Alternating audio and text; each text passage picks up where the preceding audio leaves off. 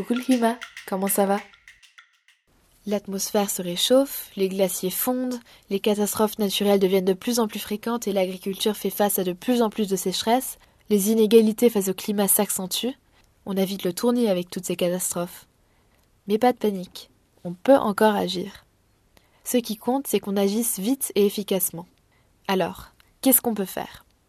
Nous, ce qu'on sait grâce au rapport du GIEC, c'est que la relation entre nos émissions de CO2 et le réchauffement climatique est claire toutes les 1000 gigatonnes de CO2 émises sont responsables d'environ un demi-degré de réchauffement de la surface de la planète.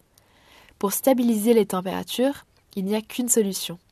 Il faut atteindre une émission nette de CO2 nulle. C'est-à-dire qu'il faut considérablement réduire la quantité de CO2 qu'on émet, et si on n'arrive pas à totalement arrêter d'en relâcher, il faut qu'on puisse réabsorber et stocker le CO2 restant, de telle sorte à ce qu'on obtienne une émission nette de zéro dioxyde de carbone. Si on y arrive rapidement, ça va inverser le réchauffement climatique et il y aura de moins en moins d'événements climatiques extrêmes, donc moins de fortes pluies, moins de pics de chaleur dangereux, moins d'inondations.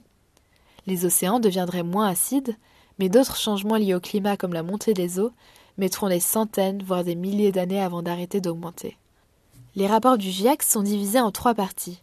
La partie sur la base scientifique du dernier rapport sur lequel se concentre ce podcast a été publiée en août 2021.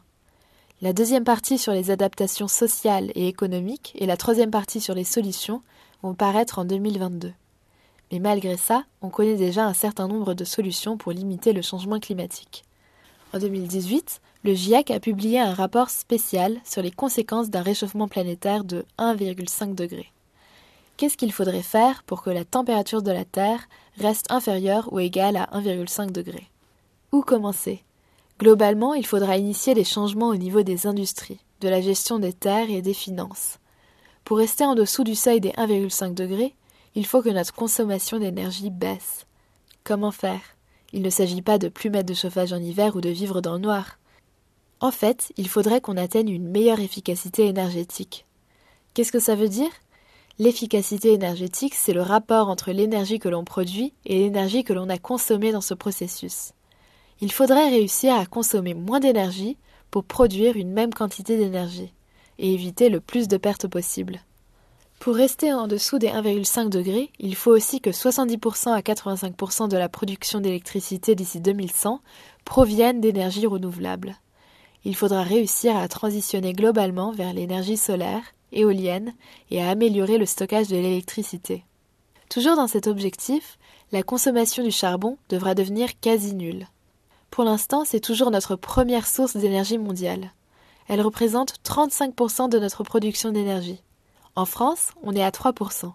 Nos voisins allemands, eux, sont à environ 9%. Toujours pour rester en dessous d'un réchauffement de 1,5 degré, il faut que les émissions du secteur industriel aient baissé de 65 à 90%. Le GIEC propose comme solution l'électrification de l'industrie à la place de l'utilisation de matières premières comme le pétrole. L'utilisation de l'hydrogène pour ses capacités énergétiques, ou bien le captage, l'utilisation et le stockage du CO2 sont deux autres solutions. Mais ces changements dans l'industrie ne suffiront pas à rester en dessous des 1,5 degrés. En parallèle, il faut modifier notre utilisation des terres et de l'urbanisme. L'urbanisme, c'est tout ce qui concerne l'étude des villes et de l'habitat humain. Il faudrait réduire les pâturages de jusqu'à 11 millions de kilomètres carrés et augmenter de jusqu'à 6 millions de kilomètres carrés les terres dédiées à la culture de biocarburants. Mais comment c'est possible de réduire les terres agricoles avec une population mondiale qui grandit aussi vite? Il faudrait réussir à intensifier de manière durable les modes d'utilisation des terres, à remettre en état les écosystèmes, à changer nos régimes alimentaires pour consommer moins de ressources.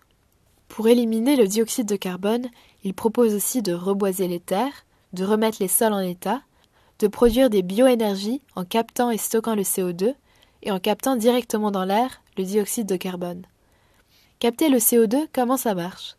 En fait, il existe beaucoup de méthodes.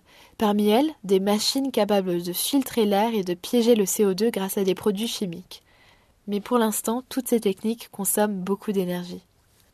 Conclusion, il faut agir et vite.